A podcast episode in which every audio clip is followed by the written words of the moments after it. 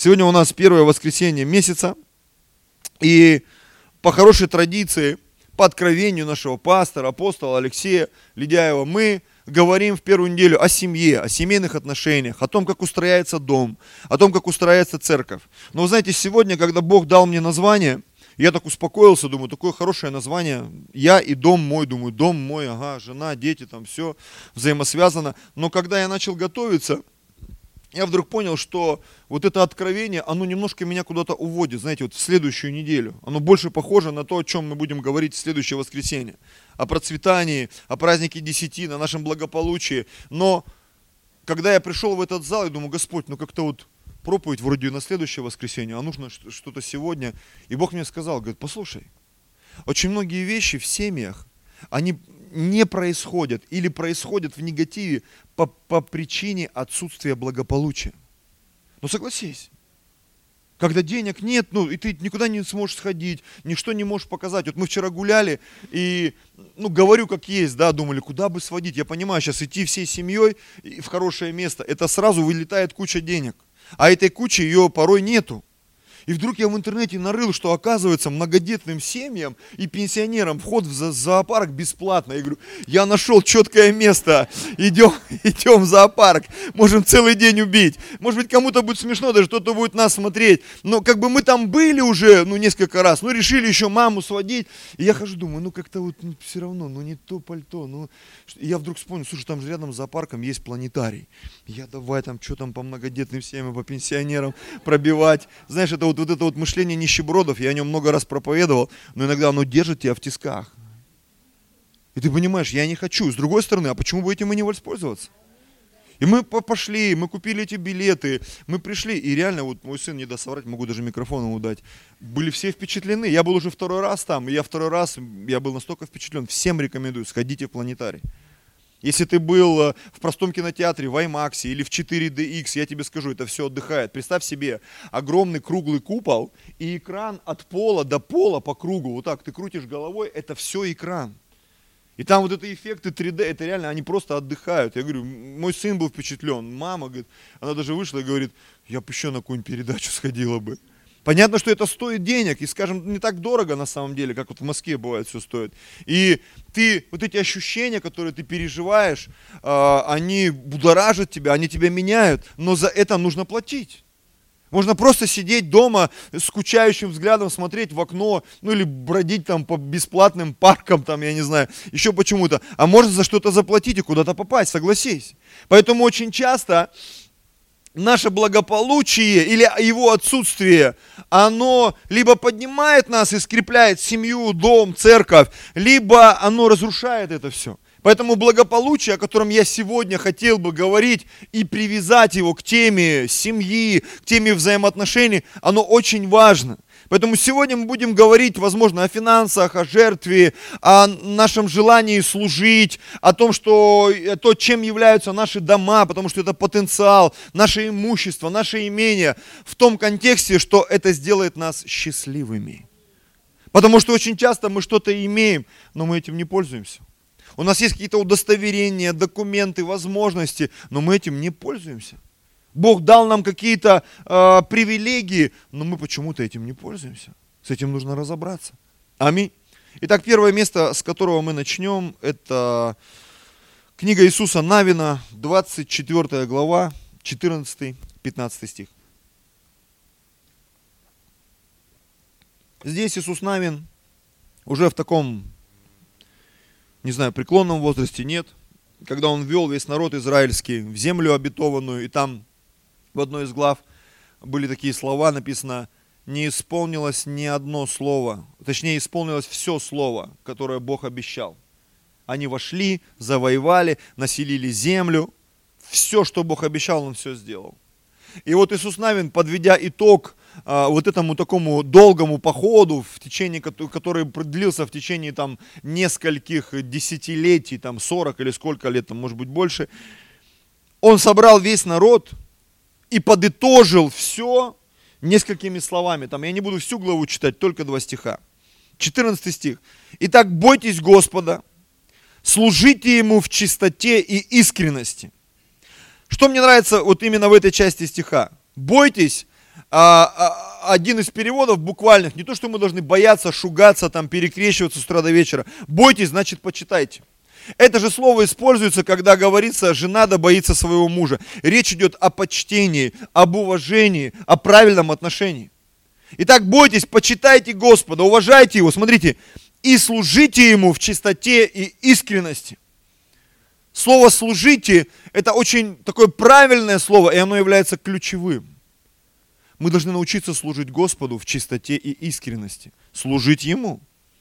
Очень часто в жизни христиан, я в себе, в своей жизни замечал, в жизни других, многие Бога воспринимают как какого-то дедушку-волшебника, который вот решает наши проблемы. Господь, ну дай денег, ну дай колбасы, ну дай на жизнь, ну, ну жену там подгони, Господь, мужа, ну, ну хоть что-нибудь дай, хоть что-нибудь.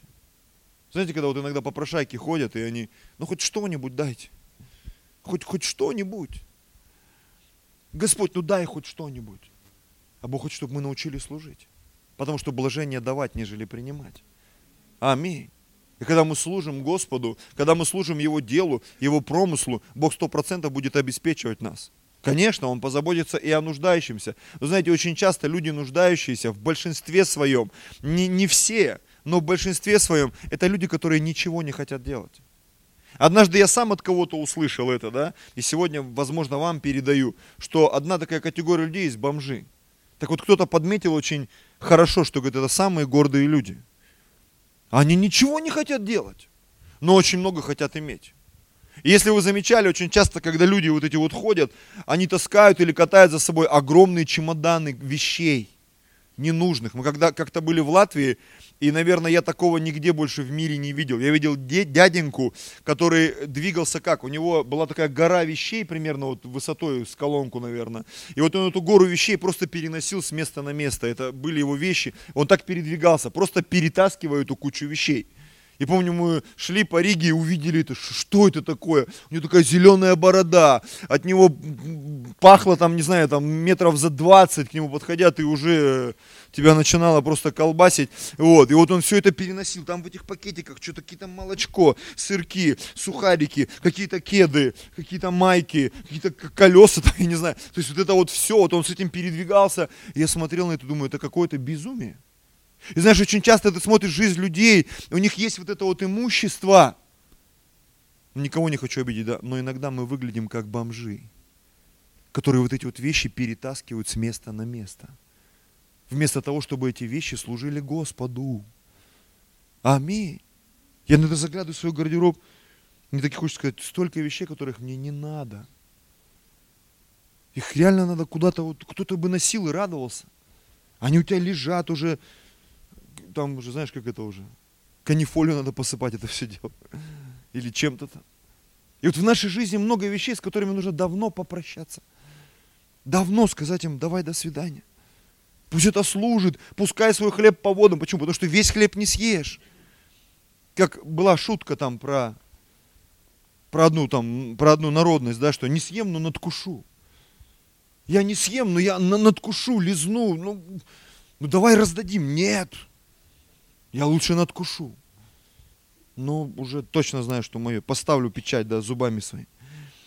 Итак, бойтесь Господа и служите Ему в чистоте и искренности. Мы должны научиться служить Господу. Отвергните богов, которым служили отцы ваши за рекою и в Египте, а служите Господу. Если же не угодно вам служить Господу, то изберите себе ныне кому служить. То есть служить все равно кому-то придется богам ли, которым служили отцы ваши, бывшие за рекою, или богам Амарея, в земле которых живете. И вот смотрите, а я и дом мой будем служить Господу. Итак, хочу сегодня вас и завести еще в одно интересное место. Мы часто делали акцент на слове «служить», и это правильно, сегодня я об этом немножко поговорил. Но смотрите, что я увидел здесь, в этой вот последней фразе. «Я и дом мой». Я вдруг сегодня четко осознал, что я знаю людей, видел, помню там жизни, и тогда это в моей жизни так происходило, когда я служу Господу, а мой дом нет. Как кто-то сказал, мой дом – моя крепость. Слышали такую фразу? И вот смотришь на жизнь некоторых людей, и ты реально понимаешь, их дом, их имущество, их имение, это для Господа крепость. Ты туда не войдешь, не попадешь. Вот мы в Москве уже пять лет, я заметил, что коренным москвичам вообще очень сложно домой попасть. Я, опять же, не знаю, может быть, я ошибаюсь, может, мне такие москвичи попадались. Мы и в гости напрашивались, и, ну, нереально.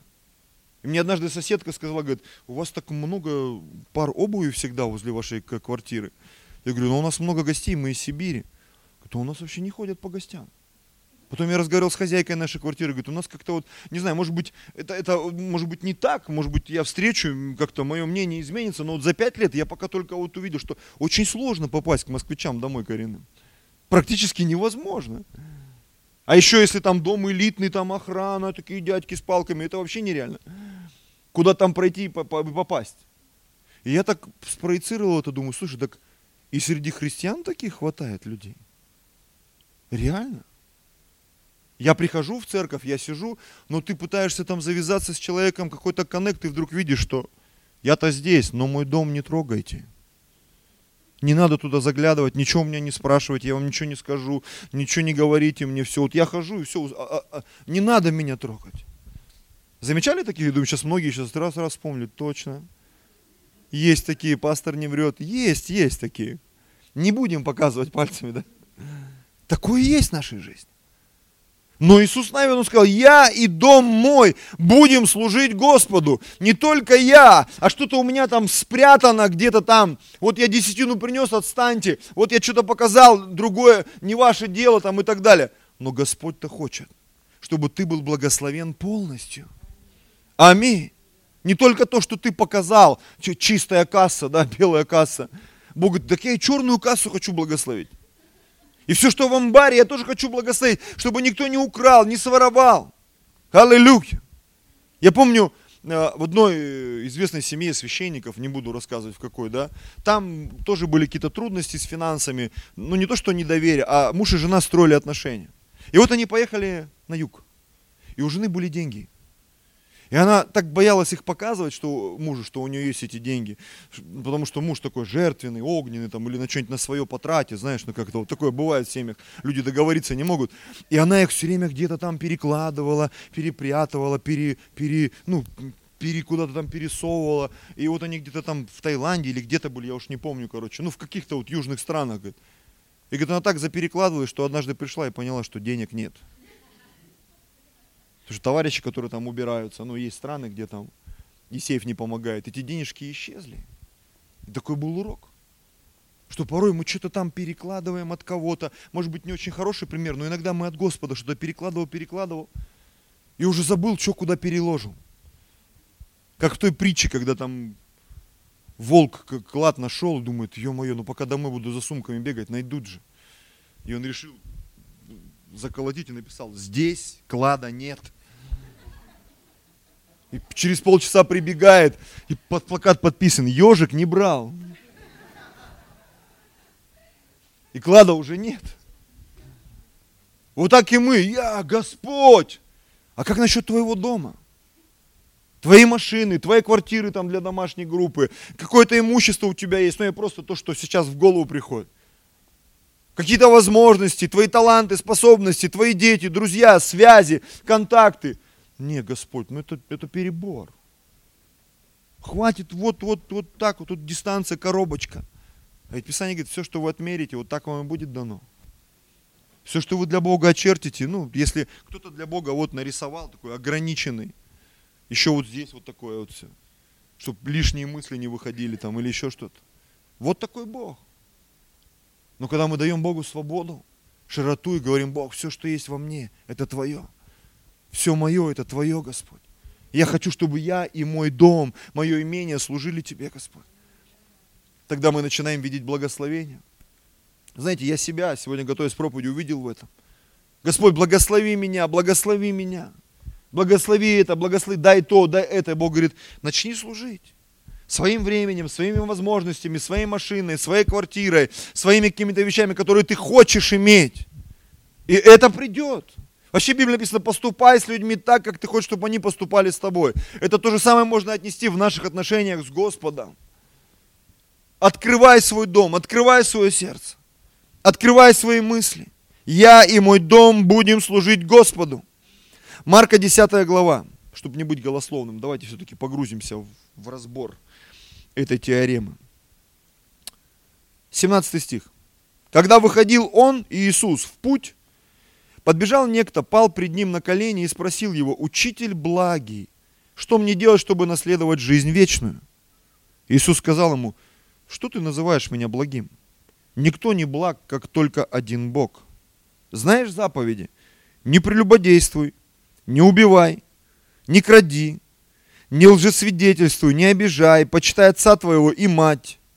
Он же сказал ему в ответ, учитель, все это сохранил я от юности моей. Я сохранил, я внутри себя. Я Библию читал, я ее знаю наизусть. Я молюсь, я пощусь, я тружусь. Я хожу везде, где только можно ходить. На все служения, собрания. Иисус, взглянув на него, полюбил его. Иисус же все знает про нас. Правда ведь? Он все знает. И иногда ты смотришь на жизнь человека, и не зная его внутреннего мира, тебе кажется, слушай, ну это вообще идеальный верующий. Это христианин, на которого нужно равняться. Это просто супер сестра, супер брат. Вообще вот этот второй ряд или третий, это, это просто вот это вот Марвел, супергерои нашей церкви. На них там равняться надо, на тот ряд или на этот. Но ты-то не знаешь порой, что знает пастор там, или кто-то еще, или Бог. И потом в какой-то момент вдруг, оп, все тайное становится явным. Как, как Иисус написано, он взглянул, он полюбил, он увидел, что этот человек, реально, он как в, в одиночном формате, ну просто супер-пупер, Бэтмен, ё-моё. Иисус, взглянув на него, полюбил его и сказал ему, тебе одного не достает. Пойди все, что имеешь, продай раздай нищим. Очень часто бывают такие разговоры, ну это что, все что ли должны так делать? Я имею откровение, может быть я ошибаюсь, мое субъективное мнение, что это обращение было лично к этому человеку. Это не ко всем. Потому что бедному, у которого ничего нет, ну что ему раздавать? Там последние снять штаны, да вообще не вопрос. Ну согласитесь, когда терять нечего, там вот у меня только наколки. Сводите, не вопрос, ради Господа. Потому что сейчас сводить-то платно. Готов свести бесплатно, ну согласись. Ради Господа все, что хотите. Ногти постричь, там, волосы отросли, платно же стрижка. Ради Господа волосы подстригу. То есть человеку, который ничего не имеет, отдать, ну, нечего отдавать. Что это? Это не напряг для него. Поэтому это речь к тому, кто что-то имеет на самом деле. У которого есть дом. Чем можно послужить? Когда у тебя не просто какой-то драндулет, велосипед там, а реальная машина. И тебе постоянно звонят, ты не мог бы отвезти, ты не мог бы подвезти, ты не мог бы вывести. И ты как бы уже не мог бы. Когда у тебя квартира в Москве, не где ты там спишь 18 человек в одной комнате, там, и ты на 18 ряду там спишь. А у тебя реальная квартира и проезжающие, ладно там когда друзья, а когда идет друг друга, подруги, знакомого, на один день, но ему нужно там прожить две недели, выясняется. И он потом вообще в другую церковь пошел в итоге. Тогда у тебя вопрос вообще, блин, как-то вот служить, не служить. Ну, я думаю, кто-то уже сталкивался, да, с подобным, о чем я говорю. И вот этот человек, которому сказали, продай, и будешь иметь сокровища на небесах, и приходи и последуй за мною, взяв крест. Слушай, там столько всего было в этой фразе.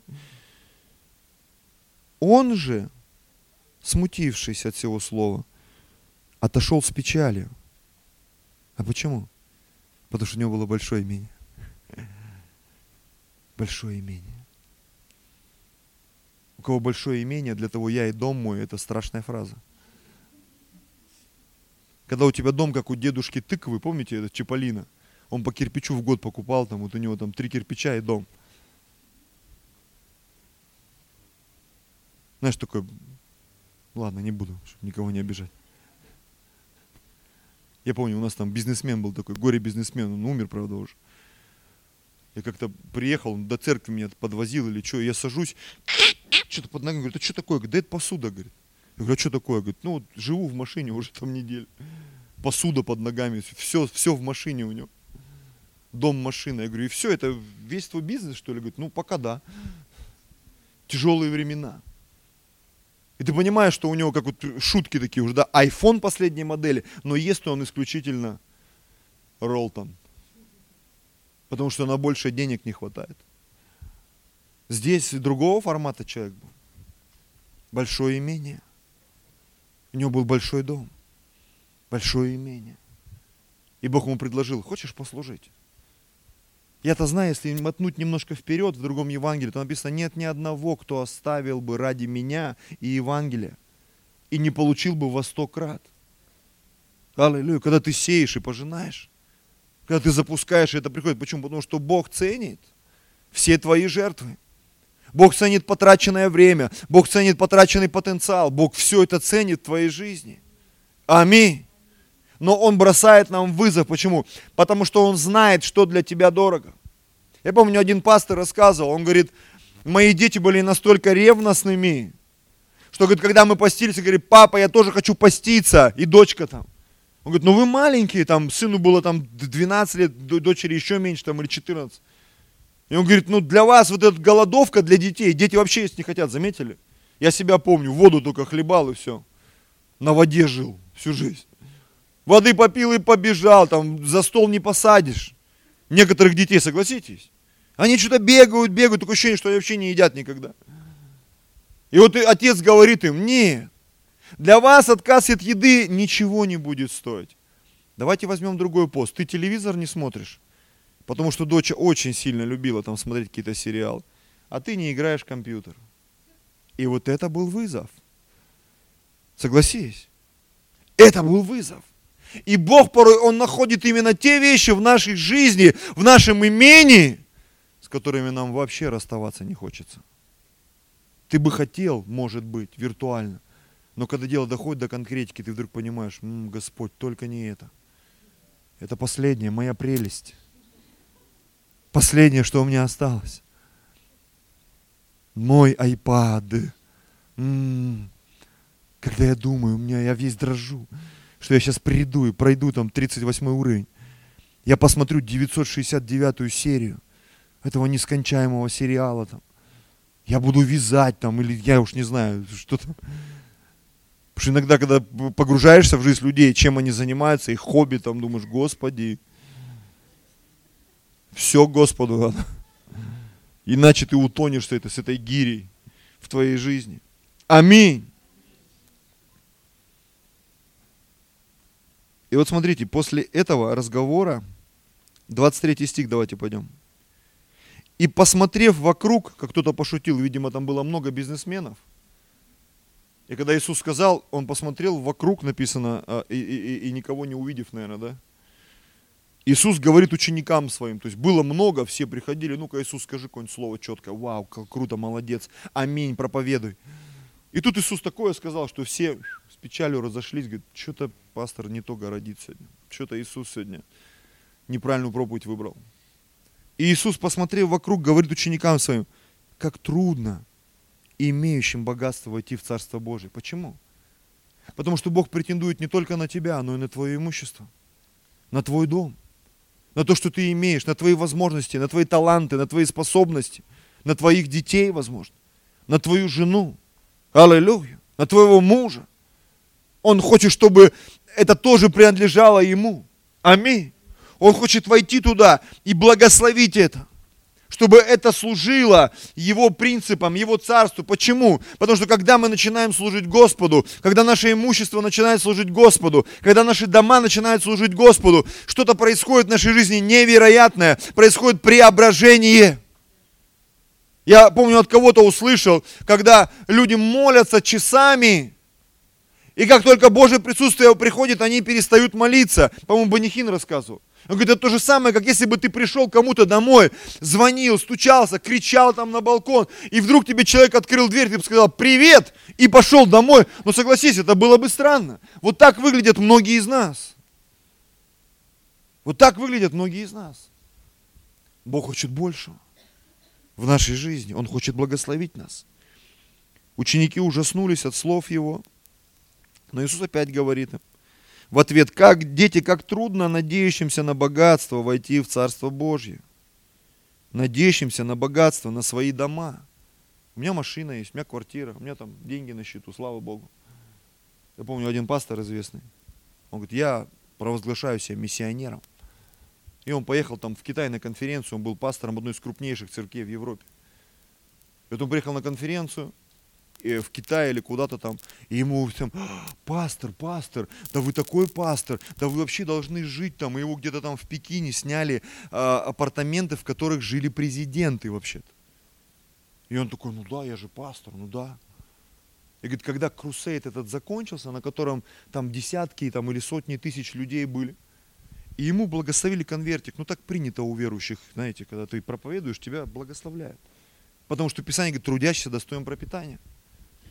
И когда он этот конвертик скрыл, я не ошибаюсь, там, если, чтобы не соврать, там было то ли 100 долларов, то ли 200 долларов. А отель стоил несколько тысяч долларов в сутки. И он такой весьма благословенный сел и сказал, Господь, что-то я не понял. И Бог сказал, ну ты же хотел, хотел быть миссионером. Давай, действуй. Все, что от меня, я благословлю, все, что от тебя, сам будешь платить. И говорит, у меня была карточка, там ну, карта, ну, у европейцев у них давно карта. Говорит, я заплатил за этот номер со своей карты, обнулил ее под ноль вообще. Говорит, но самое интересное, с тех пор я больше не нуждался в деньгах, будучи миссионером. Да, иногда приходится свое имение обнулять все продавать, запускать в дело Божье. Свою машину, свою квартиру, свое имущество. Мы всегда ждем, что кто-то нам даст денег на наше служение, что кто-то нам что-то даст. Но когда спрашивают с Людмилой, ну вас, наверное, там отправили, благословили. Нет, когда мы приехали сюда, мне вообще казалось первые полгода, что я погорячился, потому что сюда я приехал за свои деньги. За свои деньги, не за деньги церкви там или кого-то там. Мне никто ничего не дал, ни копейки вообще. Когда прошло полгода, да, люди начали нас благословлять. Люди из той церкви, которую мы оставили, мы вообще там ничего не взяли. Они позвонили и сказали, мы хотим вас благословлять и целый год оплачивать вашу квартиру. Потом еще один пастор говорит, я хочу тебе помочь. И несколько месяцев он пересылал деньги. Но это было уже после того, как мы приехали сюда, как мы прожили здесь больше, чем полгода. Это было после, когда мы сдали экзамен, когда я был на нулях, когда я вез жену вообще. У меня в кармане было там 3000 рублей, а нужно было заплатить 33 тысячи за квартиру. Я даже ничего и не говорил, ну а что говорить? Что говорить? Понятно, сегодня можно рассказывать об этом, улыбаясь, но тогда не было весело, я скажу. Вообще не было весело. Я уже думал, так что можно продать вообще, что там? Почку, печень, кровь сдать, там, я не знаю. Я вообще боюсь вот этих уколов, крови. Я уже подумал, может реально в доноры податься, там, я не знаю. Все варианты там просчитывал, продумывал. И ты понимаешь, когда ты служишь Господу, Господь, это я еще хочу на твое имение претендовать. На то, что у тебя есть. Тебе, возможно, придется обнулиться. Тебе придется вложиться, чтобы то, к чему тебя Бог призвал, это начало работать. Чтобы твоя домашняя группа начала работать. Да у меня денег нет, да у меня того нет, да у меня всего, ни ума, ни фантазии нет. А Бог говорит, есть у тебя. Все у тебя есть. Халилюя. Аминь. Все есть у нас. Немножко забегая вперед, хочу вам напомнить ту историю. Помните, когда э, женщина пришла к Елисею и сказала, что вот у меня проблемы, помните? Одна из жен сынов пророческих пришла к Елисею с воплем, я немножко зачитаю, мы вернемся потом, и говорила Елисею, это четвертое царство, четвертая глава. Одна из жен сынов пророческих с воплем говорила Елисею, раб твой, мой муж, умер, а ты знаешь, что раб твой боялся Господа, и теперь пришел взаимодавить взять обоих детей моих в рабы себе. И сказал ей Елисей, что мне сделать тебе?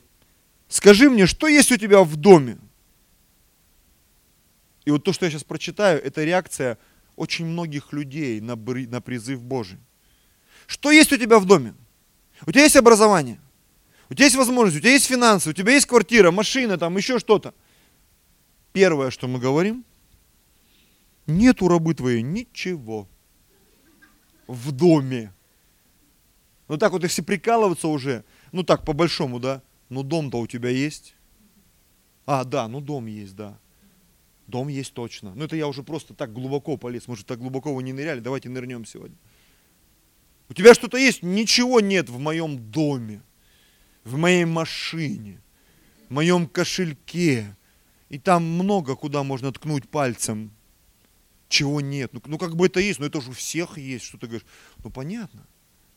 Ты можешь это использовать. Нет ничего в доме, кроме ну-ка, ну-ка, вот здесь поподробнее. Кроме чего нет в доме у тебя? Ну, как бы это не в счет, там, это вообще не мои деньги. Это, это, не, это, это, это не мой перстень. Это не мой, это не твой, я тут недавно смотрел этот отрывок из фильма «Не бойся, я с тобой», помните, когда он там зуб проиграл. Говорит, ну давай, выдергивай зуб, говорит, это мой зуб. Ха, говорит, это не твой, даже не мой, это их, мы уже проиграли его. И ты приходишь человек, он, у меня ничего нет, это, это не мое, все в кредит, все, все в долг, все, все, пойми. Вообще нельзя так делать. А Бог говорит, можно. Можно. Кроме сосуда с Илеем. Мы все знаем, чем закончится эта история. Как она набрала сосудов, наливала. И вдруг стала богатой. И священник сказал ей, пророк, он говорит, иди, все продай и живи. Потому что у тебя в доме есть нечто, что может сотворить чудеса для Господа. Аминь.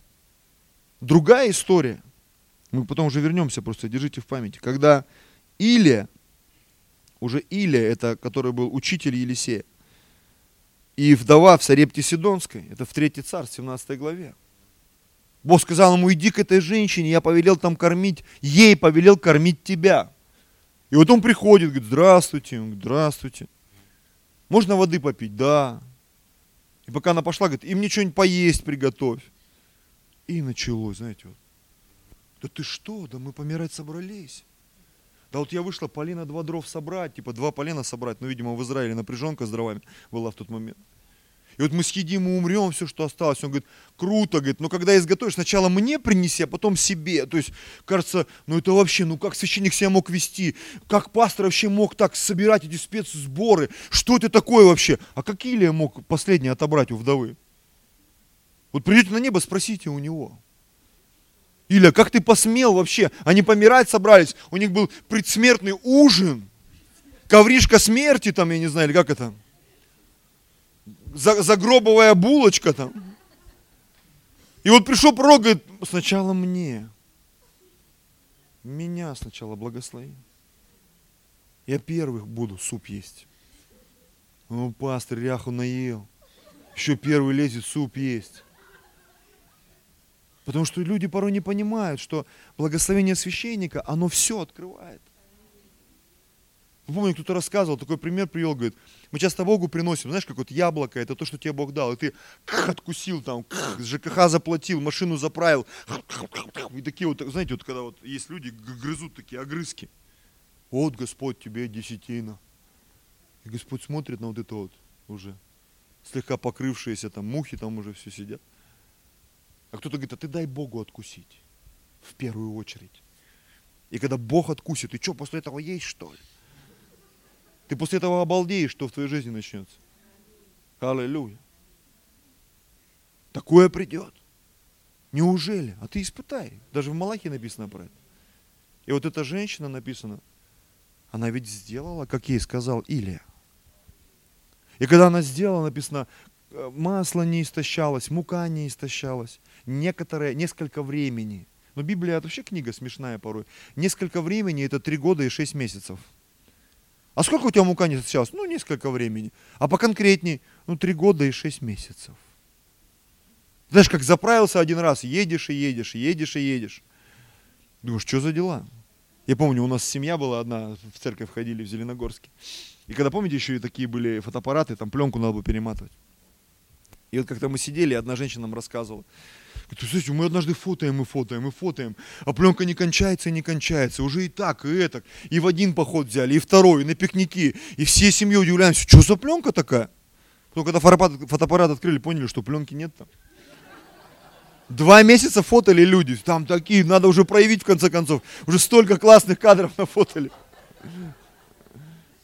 Конечно, Бог так не благословляет. Но Бог может благословить так, что они 40 лет ходили по пустыне, и их обувь не обветшала. Бог может благословить так, что хлеб падал 40 лет. Что перепела прилетели там и стан покрыли там чуть ли не на 2 метра. Что из камня текла вода. Бог может так благословлять. Аминь. Когда ты открываешь свой дом для Господа. Это очень важный момент. Очень важный момент. Давайте вернемся в Марка 10 главу. Ученики ужаснулись от слов его, но Иисус опять говорит им в ответ, дети, как трудно надеющимся на богатство войти в Царство Божье. Удобнее верблюду пройти сквозь игольные уши, нежели богатому войти в Царствие Божье. Они же чрезвычайно изумлялись и говорили между собой, кто же может спастись? Про верблюжьи уши я вам уже рассказывал. Это такое маленькое а, окошечко, дверца в стене города. Ветхое время было – ветхозаветные времена, когда путник, он приходил, или какой-то там караванщик приходил с товаром, он, и он боялся оставаться э, за территорией города, потому что там разбойники могли напасть, да кто, кто угодно. Ему приходилось развьючивать своих верблюдов, протаскивать их с, сквозь вот эти вот дверцы, потому что ворота ему никто уже не открывал по закону того времени. И заносить это все, и опять одевать. Вот так же и богатые порой, нам нужно куда-то войти, а Бог говорит, тебе надо раздеться. Тебе надо вот расчехлиться, все это снять себя, разобрать, чтобы войти в Царство Божье. Расстаться с чем-то, попрощаться с чем-то, с каким-то грузом. Аминь.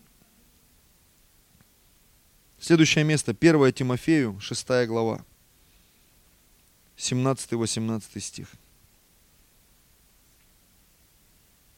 Павел, апостол, писал Тимофею, богатых – в настоящем веке увещевая, чтобы они не высоко думали о себе и уповали не на богатство неверное, но на Бога живого, дающего нам все обильно для наслаждения. Смотрите, как, как красиво подводят. Ну, сразу видно, на евреи писали.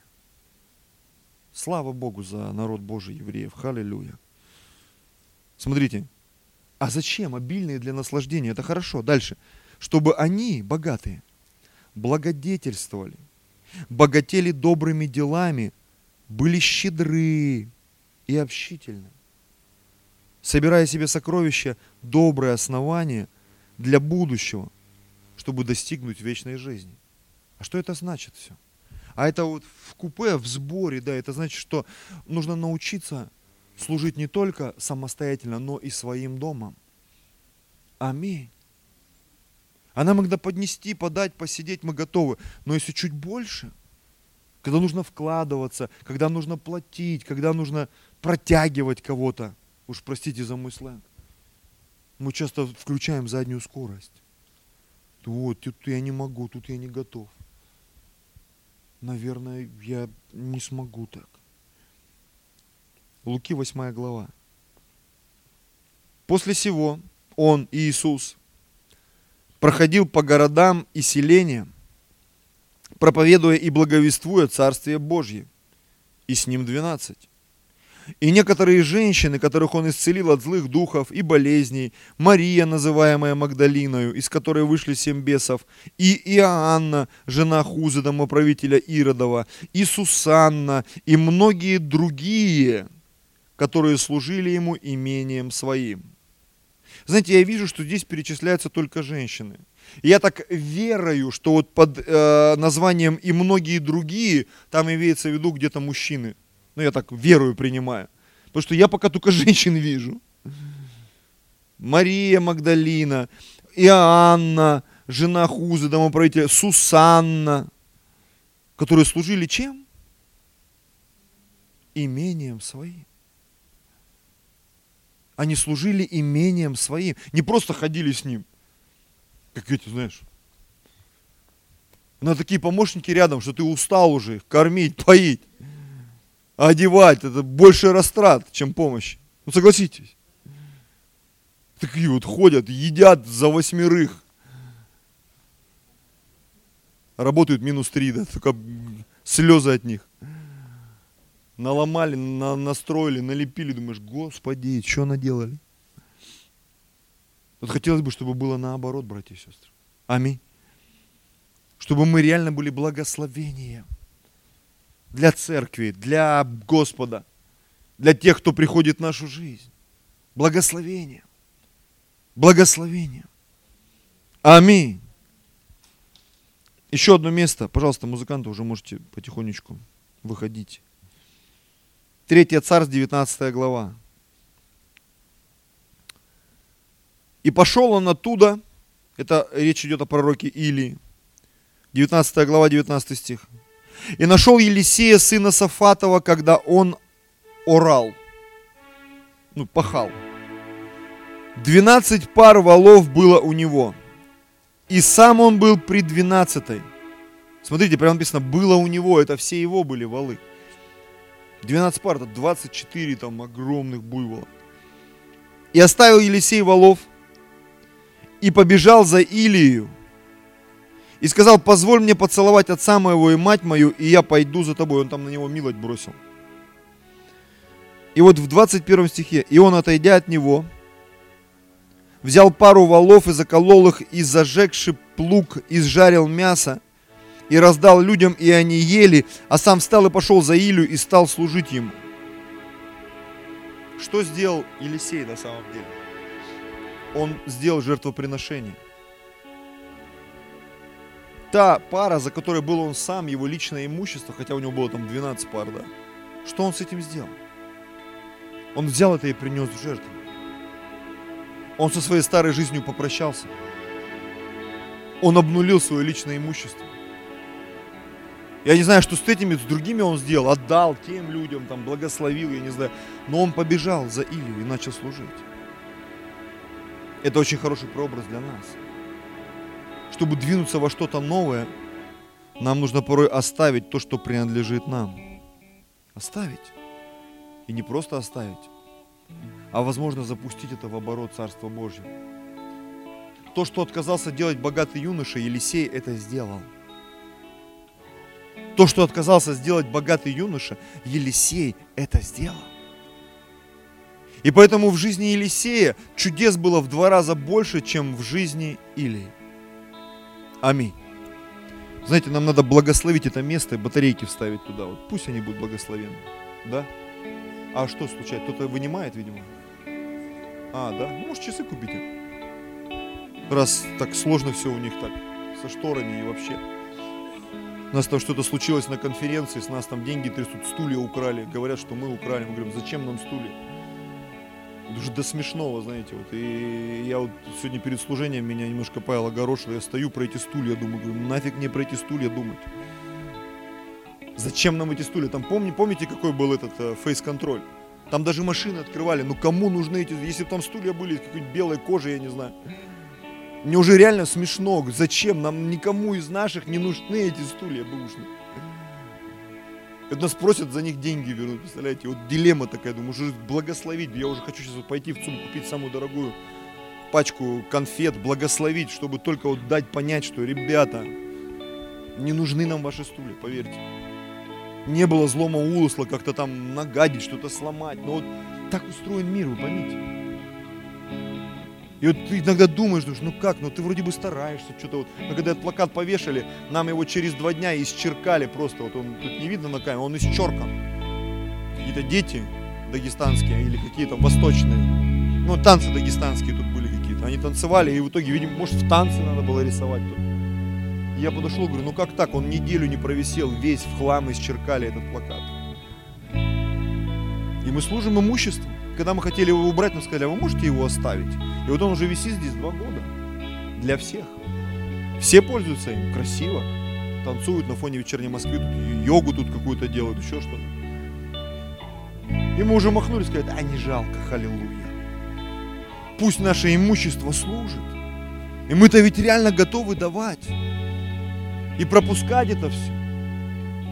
Но когда ты в ответ там стулья, деньги, утром деньги, вечером стулья, и ты понимаешь, ну это бред какой-то вообще. Аллилуйя. Но я верю на Божью благодать и милость. Мы беднее не станем. Даже если все дойдет до вот так вот, то мы заплатим. Ничего страшного. Главное, чтобы отношения сохранить. Чтобы люди реально видели в нас ну, Божьих людей, в конце концов. Не сравнивали нас там знаешь, как по себе людей не судят. Аминь.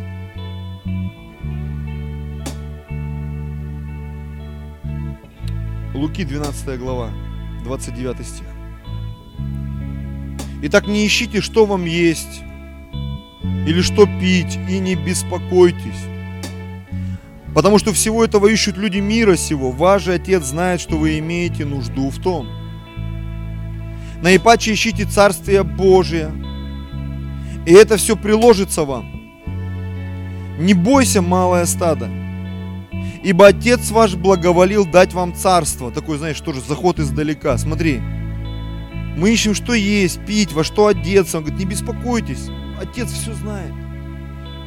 Тем более малое стадо, небось, Бог благоволил дать вам царство. Смотрите, здесь уже от души. Продавайте имение ваше и давайте милостыню. Приготовляйте себе влагалище не ветшающие, сокровища не оскудевающие, на небесах, куда вор не приближается, и где моль не съедает, ибо где сокровище ваше, там и сердце ваше будет. Аминь. Очень часто я вернусь к началу проповеди. Наш дом это наша крепость. Машина есть, слава Богу. Дом есть, слава Богу. Хотя бы это есть. Я не знаю, то ли мы какие-то лопухи, то ли Бог так делает, что у нас нет ни машины, ни квартиры до сих пор. И мы продолжаем служить, и я уже говорю, Господь, я не знаю, может и не надо, а может и надо, но как-то вот мы как те, вот я помню, было такое криминальное прошлое у нашей России, да, и там вот такие воры в законе были, и там нельзя было ничего иметь. Вроде бы все есть, но ничего, ни прописки, ни паспорта, ни, ни, ни машины, ни квартиры. Я говорю, Господь, ну я неорганизованная преступность, но точно хочу быть организованной праведностью. Аллилуйя. Как, как Павел писал, говорит, мы ничего не имеем, но всем обладаем. И реально никто не может предъявить, что ты себе там нажил на это. Что я нажил? Я живу в арендованной квартире. У меня нет ни машины. Что, что с меня взять? Даже сильно, да, если постараться, то ничего не возьмешь. Это удивительно, с одной стороны. С другой стороны, я понимаю, я хочу быть богатым на всякое доброе дело. Аминь. Быть богатым на всякое доброе дело. Потому что я знаю, что если бы что-то и появилось, скорее всего, это было бы запущено в оборот Царства Божьего. Не думая вообще. Чтобы это работало и принесло на пользу, чтобы еще больше людей спаслось. Что, возможно, мы переехали в другой зал. В другой зал со сценой, простор, не знаю. Чтобы мы еще что-то сделали, купили более там, не знаю, навороченную аппаратуру, чтобы еще больше высвобождать присутствие Божье. Аминь. Последнее место будем молиться. Был такой человек Закхей, мытарь, сборщик налогов. И вот этот человек попал в Божье присутствие. Его там обвиняли там в чем-то, да, и вот Луки 19, 8, когда Иисус пришел к нему домой, смотрите, Закхей же, став, сказал Господу, Господи, половину имения моего я отдам нищим, и если кого чем обидел, воздам в четверо. Понятно, что иногда в помазании такого наговоришь. Но мне нравится, что мы можем это говорить в помазании, согласитесь? По крайней мере, высвобождать эту готовность. Понятно, что потом человек ходит со служения, там, закурил где-то под, за углом. Блин, что я там Господу наобещал? Капец, надо валить, короче. Хоть бы не поняли, кто обещание написал там, да? И такое бывает. И такое бывает. Знаете, что, во что я верю? Я верю в то, что те люди, которые, они действительно открыли свое сердце, свой дом, свое имение, для того, чтобы это служило Господу, они никогда ни в чем не будут нуждаться. Сейчас мне Господь вложил еще одно место из Библии очень интересное. Я хочу его высвободить просто. Вы помните, когда Давид, который очень сильно любил Господа, он решил перенести ковчег там из одного места к себе в дом, помните? И написано, когда он нес его, когда они его катили, там был такой Оза, по-моему, да? И когда э, быки эти наклонили, и ковчег чуть не упал, Оза руку протянул, чтобы поддержать. И он умер мгновенно, потому что никто, кроме левитов, не имел права прикасаться к ковчегу. И Давид тогда, он испугался не на шутку. Говорит, не-не-не, кто может устоять перед Господом? И написано, ковчег заехал в дом Авидара Гефянина. Вообще, я так понял, не еврей это же. И спустя какое-то время Давиду сказали, послушай, ковчег заехал в дом Авидара Гефянина, и Бог благословил дом Авидара Гефянина. И когда Давид это услышал, он говорит, так, нужно срочно перенести из дома Авидара Гефянина ковчег ко мне в дом. Аллилуйя. И его перенесли. Его перенесли в дом Давида. Мы знаем, что Давид был благословен. И он там шел и поклонялся всей крепостью, всем разумением. Вот все эти вещи, которые мы сегодня услышим, они послужат для нас откровением тому, чтобы нам действовать, братья и сестры. Пусть, как сказал Иисус Навин, мы можем сказать, я и мой дом будем служить Господу. Давайте склоним голову. Драгоценный Господь.